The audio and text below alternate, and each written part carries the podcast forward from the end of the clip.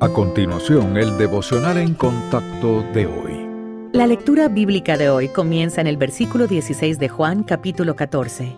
Y yo rogaré al Padre y os dará otro consolador para que esté con vosotros para siempre, el Espíritu de verdad, al cual el mundo no puede recibir, porque no le ve ni le conoce. Pero vosotros le conocéis, porque mora con vosotros y estará en vosotros. No os dejaré huérfanos, vendré a vosotros.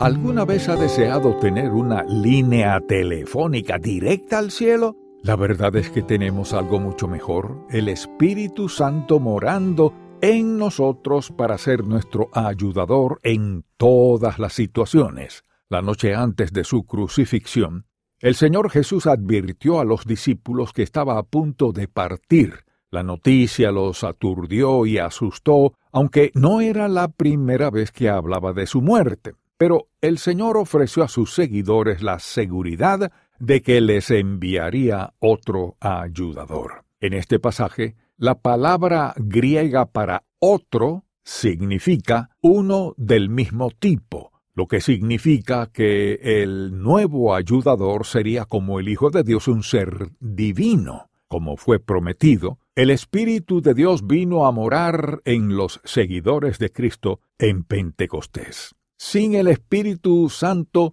no podríamos experimentar la vida cristiana. Por eso Cristo dijo a los discípulos que demoraran la difusión del Evangelio hasta la llegada del Espíritu Santo. Nuestro ayudador no solo da poder a la obediencia, sino que también enseña, guía, intercede, consuela, transforma y nos da dones para el servicio.